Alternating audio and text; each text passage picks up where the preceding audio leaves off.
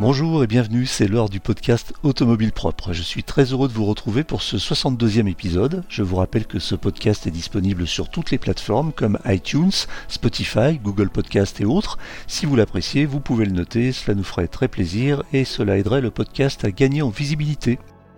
Qui ne connaît pas ChargeMap, en tout cas parmi les conducteurs de voitures électriques. Imaginez il y a plus de 10 ans par Johan Nussbaumer, le fondateur d'Automobile Propre, l'application qui répertorie les bornes de recharge pour véhicules électriques en France et en Europe est devenue une belle PME technologique, employant une cinquantaine de collaborateurs aujourd'hui. Alors oui, nous connaissons tous ChargeMap et sommes des dizaines de milliers à utiliser fréquemment son petit badge bleu qui a changé la vie des électromobilistes en quelques années, mais que savons-nous exactement de son fonctionnement? Car si ChargeMap est une application c'est aussi aujourd'hui beaucoup plus que cela. Pour tout savoir, nous recevons aujourd'hui Nicolas Lombard, directeur des opérations de ChargeMap. Bienvenue dans le 62e épisode du podcast Automobile Propre. Le podcast Automobile Propre, le podcast qui s'écoute le temps d'une recharge. Bonjour Nicolas Lombard. Bonjour Eric. Vous êtes directeur des opérations de ChargeMap, un opérateur de mobilité et de recharge bien connu. Pouvez-vous néanmoins nous présenter ChargeMap en quelques mots? C'est ça, exactement. Donc, euh, ChargeMap, c'est une startup qui a été créée en 2009 par Johan Nussbaumer. Euh, en fait, pour la petite histoire, euh, Johan, Johan avait décidé d'acheter une voiture électrique et il s'est vite rendu compte que pour trouver les bornes de recharge, aucun outil n'existait. Donc, il s'est mis en tête, avec quelques passionnés, de référencer ces bornes dans une application. C'est de la né ChargeMap. Et euh, un petit peu plus tard, en 2017, euh, il s'est aperçu que c'était aussi euh, un petit peu le parcours du combattant pour recharger sur ces différentes bornes, qu'il fallait plusieurs badges, etc. Donc de là est né ce qu'on commercialise aujourd'hui, le Charge Map Pass, qui permet de se recharger avec un seul badge sur une multitude de réseaux. Alors, à l'origine, donc ChargeMap, c'était l'idée d'une personne, d'un homme qui euh, qui était en fait finalement euh, une espèce de, répertoire ou d'annuaire des, des bornes de recharge, qui étaient d'ailleurs pas très nombreuses à l'époque. Tout à fait, tout à fait. Bah, ça l'est toujours aujourd'hui. Notre, notre cœur de métier, ça reste le référencement de bornes de recharge. Donc, on référence à la fois les bornes sur lesquelles euh, nos utilisateurs propriétaires du badge peuvent se recharger, mais on référence aussi toutes les autres bornes. Alors je précise que Johan Nussbaumer, dont vous venez de parler, est aussi le patron de Automobile Propre, mais euh, ce sont deux entités qui sont sous la même euh, sous la même enseigne, en tout cas sous la même holding, mais qui n'ont peu de choses à voir ensemble. Et je le précise pour nos auditeurs parce que par exemple Nicolas, euh, bah, c'est la première fois qu'on se voit et qu'on se parle, on ne se connaissait pas, alors que moi j'officie en tant qu'éditorialiste et éditeur du podcast sur Automobile Propre, et c'est assez séparé aussi géographiquement, en tout cas en ce qui nous concerne, puisque moi je suis basé à Lyon et vous vous êtes à Strasbourg au siège de la société. Il y a combien de collaborateurs aujourd'hui chez ChargeMap? Alors actuellement, on est 40 employés chez ChargeMap. Et les pays d'implantation? Alors on est, on est principalement en France euh, pour la grosse majorité des points, euh, des points de recharge. Euh, par contre, on a une vocation à s'étendre en Europe. On a, on a une bonne couverture en Allemagne, en Italie, en Espagne, et, et l'objectif c'est de s'étendre. Comment fonctionne ChargeMap? Alors déjà, comment est-ce que vous recensez les stations de recharge, notamment euh, vous là, vous venez, parler, vous venez de parler de la France où effectivement c'est très fourni, mais peut-être qu'il y a encore un travail de, de, déploiement à faire sur les autres pays européens et peut-être même dans le monde. Je ne sais pas quelles sont vos ambitions, on en parlera plus tard. Mais comment comment ça fonctionne? Comment vous recensez les, les bornes de recharge? Alors actuellement, actuellement chez ChargeMap, on a deux points d'entrée euh, pour le référencement des bornes de recharge. Le premier point d'entrée, c'est notre communauté d'utilisateurs qui s'élève à 1 500 000 aujourd'hui. Donc euh, c'est des personnes comme vous et moi on, se, promène, on voit une borne de recharge, elle n'existe pas sur ChargeMap, on prend quelques photos, on, contribue euh, directement sur l'application en disant bah voilà, là il y a une borne, il y a tel connecteur, telle puissance, et c'est comme ça qu'au fur et à mesure la, carte va s'étoffer. Le, le, deuxième point d'entrée, ce sont les données qu'on a en direct par les opérateurs avec lesquels on a ce qu'on appelle des accords d'itinérance. Donc, euh, c'est les opérateurs qui nous donnent accès à leur euh, réseau de recharge pour que nos utilisateurs puissent charger avec euh, leur badge charge map dessus. Et, du coup, ces opérateurs-là nous envoient de la donnée avec le type de borne, où elles sont localisées, les adresses, les types de connecteurs, les puissances, et nous, on les intègre sur notre carte. Donc ces opérateurs vous fournissent des données qui sont en temps réel, c'est-à-dire que vous avez une, base de données opérateur qui est euh, alimentée euh, en temps réel et sur laquelle vous pouvez euh, piocher pour mettre à jour votre, votre propre répertoire en fait Alors, en temps, il y a deux types de données. On distingue deux types de données aujourd'hui. On distingue les données qu'on appelle statiques. Donc ça, c'est vraiment pour schématiser l'emplacement des bornes de recharge, l'emplacement physique, et les données dynamiques Là, on, va plutôt parler du statut temps réel des bornes, savoir si elles sont occupées, euh, si elles sont hors service, etc. Donc euh, le statut temps réel, comme son nom l'indique, dans la plupart des cas, on, le rafraîchit, on l'affiche en temps réel. Par contre, les données statiques, ça va dépendre de la méthode de connexion qu'on a avec les réseaux. Parce qu'aujourd'hui, on a, on a deux types de connexions avec les réseaux. Soit on passe par ce qu'on appelle une connexion directe, où euh, un charge map est connecté avec un opérateur et, euh, la connexion technique se fait en direct, ou soit on passe par ce qu'on appelle une plateforme d'itinérance, où là, les délais sont un petit peu plus longs pour récupérer les données.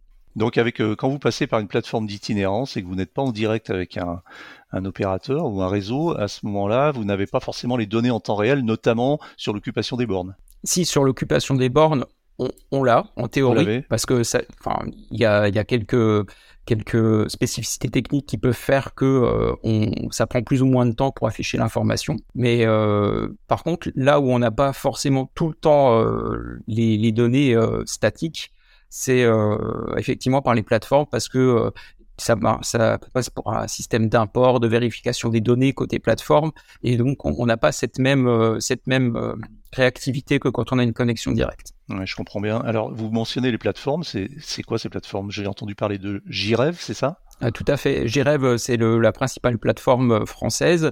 Euh, Aujourd'hui, on travaille euh, aussi avec Object pour tout ce qui est européen. Et donc, euh, c'est en, en, gros, ce sont des agrégateurs où les réseaux viennent se connecter euh, sur cette plateforme.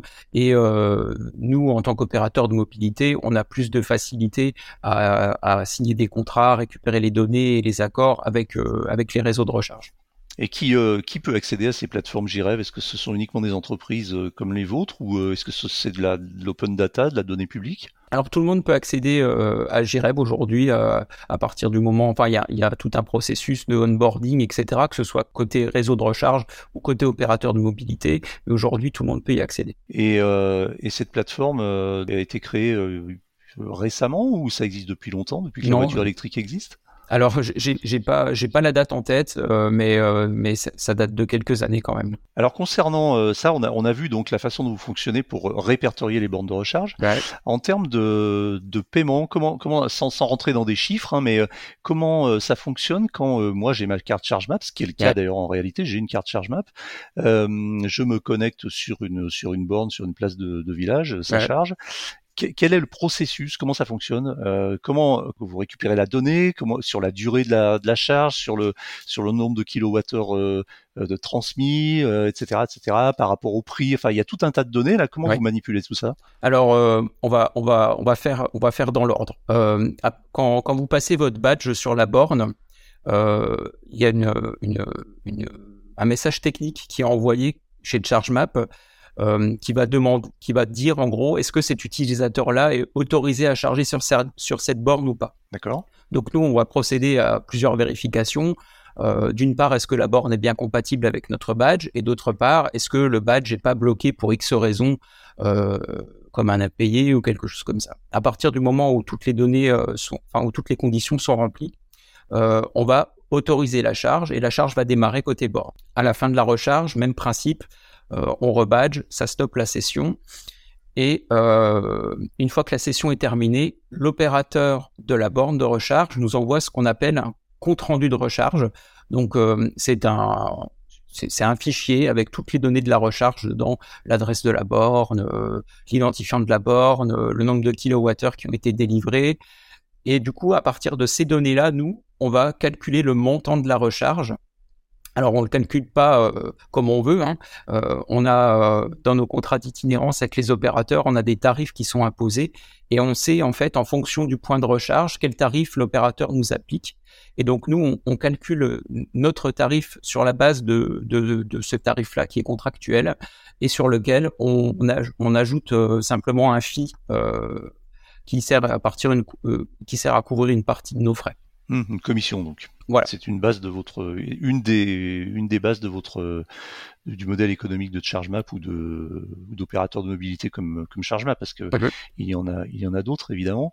Euh, en termes de, de confidentialité des données, est-ce que vous récupérez est-ce que euh, vous récupérez des données qui peuvent être considérées comme personnelles quand il y a une charge, je sais pas, l'immatriculation, le numéro VIN de la voiture qui pourrait être associé à une personne Est-ce que c'est euh, non, en fait, la seule donnée qui transite entre nous, les plateformes et les opérateurs, c'est l'identifiant euh, de la puce du badge uniquement. Alors, c'est une donnée personnelle, mais c'est le, c'est le, la seule donnée personnelle qui transite. En termes de logistique, vous avez euh, donc distribué quand même un certain nombre de badges. Aujourd'hui, vous disiez que vous aviez plus un million et demi d'utilisateurs, c'est ça? Oui, c'est ça. Donc ça, c'est un million et demi d'utilisateurs de la de, de l'application de ChargeMap.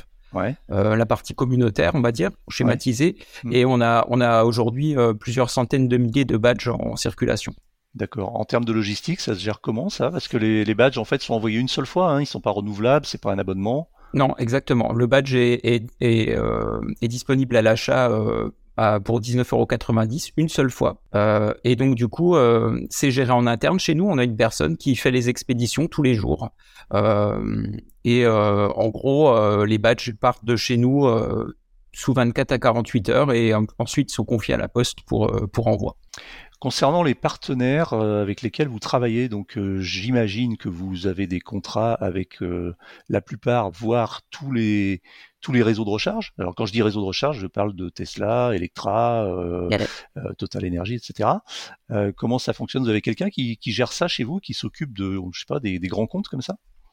Alors euh, oui, moi en particulier. D'accord. Euh, oui, au service opération, on est le point d'entrée en fait euh, de, toutes les relations avec euh, les opérateurs de recharge ou les réseaux, et c'est nous qui menons les, discussions par rapport au contrat avec l'aide de notre service juridique. Alors, on en a parlé, vous récupérez un maximum de, données qui sont qui, sont intéressantes, qui valent peut-être de l'or quand on quand on s'intéresse un petit peu au marché de l'électromobilité.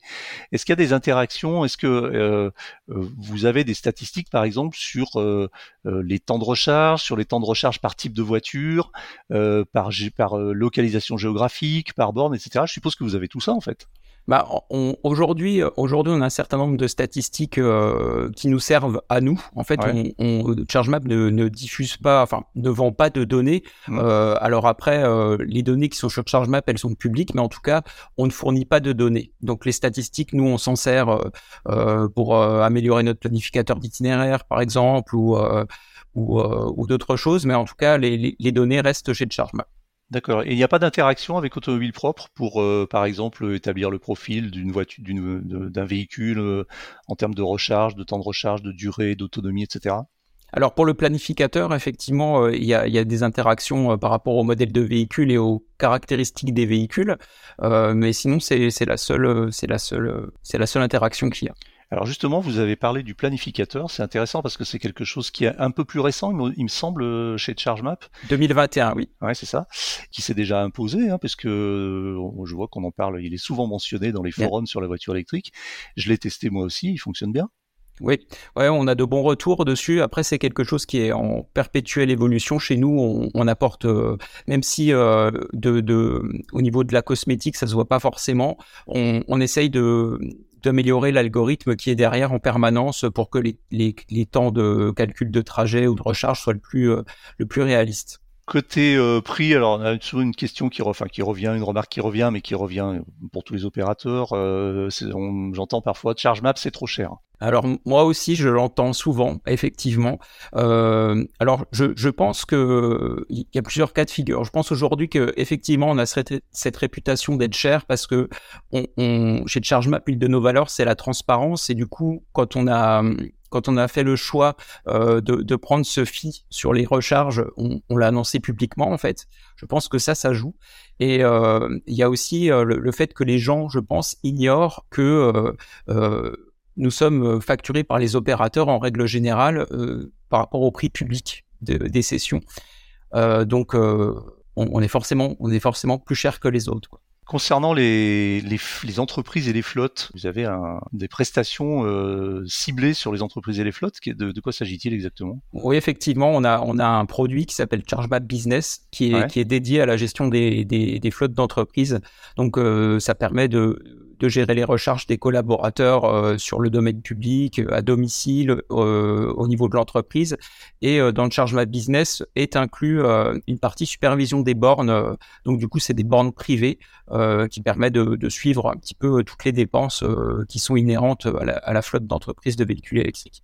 Donc ça, c'est une solution logicielle que vous proposez, qui a été développée en interne. C'est une solution propriétaire. C'est un mode SaaS? Ouais, c'est une solution logicielle qu'on a développée en interne et qu'on continue de développer euh, au fur et à mesure en fonction des besoins des clients qui nous arrivent.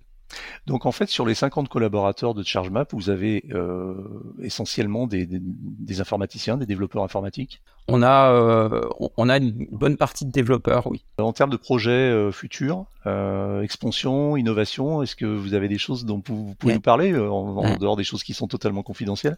Alors là, là ces, derniers, ces dernières années, on a, on a beaucoup mis l'accent sur tout ce qui était Charge Map Pass, évolution du réseau, etc. Là, on va, on va se refocus un petit peu sur notre communauté et, et améliorer les outils qui sont à destination de la communauté. Et parallèlement, on travaille aussi sur Charge Map Business, notamment pour euh, intégrer euh, le fait de fournir des, API pour euh, intégrer les données de Charge Map Business dans les, dans les écosystèmes clients. D'accord, notamment par exemple dans les CRM, de façon à fluidifier la gestion des notes de frais de charge? Tout à fait. Euh, un petit mot sur la concurrence. Euh, alors, je ne vais pas vous demander de parler de vos concurrents directs, mais de la concurrence euh, latente, indirecte, qui est par exemple l'implantation peut-être de plus en plus fréquente et massive des terminaux de paiement carte bleue sur les sur les bornes de, de recharge. Est-ce que c'est quelque chose que vous observez de près? Ça vous inquiète ou pas? Alors, ça nous inquiète pour l'instant non. Alors après, on en est conscient. Euh, après, euh, de, de, de, ce que moi je ressens, euh, parce que aujourd'hui je pilote euh, le service support de ChargeMap, euh, on a quand même encore une, une population d'utilisateurs qui, est, qui a quand même un certain âge. Et le fait d'avoir ces coordonnées bancaires renseignées à un seul endroit, d'avoir ces factures qui sont centralisées à un seul endroit, nous donne encore cet avantage par rapport à la carte bancaire. Est-ce qu'il y a moyen qu'un jour, tout en étant utilisateur de la carte ChargeMap, on n'ait plus à la sortir avec un système, une sorte de, plug and charge ou plug and charge map? Dans le dans les faits, c'est possible. C'est quelque chose, euh, c'est quelque chose qui est faisable aujourd'hui. C'est quelque chose sur lequel on, va travailler. Eh bien, Nicolas Lombard, j'ai une dernière question à vous poser que je pose à tous mes interlocuteurs. Est-ce que vous roulez vous-même en véhicule électrique? Tout à fait. Ça fait deux ans, euh, deux ans que je roule en véhicule électrique. Et euh, on vient d'ailleurs de faire l'acquisition d'un deuxième. Très bien, Nicolas Lombard, je vous remercie. Je rappelle que vous êtes directeur des opérations de ChargeMap, un opérateur de mobilité et de recharge. C'est terminé pour aujourd'hui, mais l'actualité de la voiture électrique ne s'arrête jamais. Retrouvez-la heure par heure sur automobilepropre.com. Pensez bien à vous abonner via votre plateforme préférée afin de ne rater aucun épisode. Et n'oubliez pas de noter le podcast sur les plateformes, c'est le meilleur moyen de nous soutenir. N'hésitez pas également à nous faire vos retours, remarques et suggestions à l'adresse podcast.automobilepropre.com. Quant à nous, nous vous disons à la semaine prochaine pour un nouveau numéro de Automobile Propre, le podcast. Merci Nicolas. Merci Eric.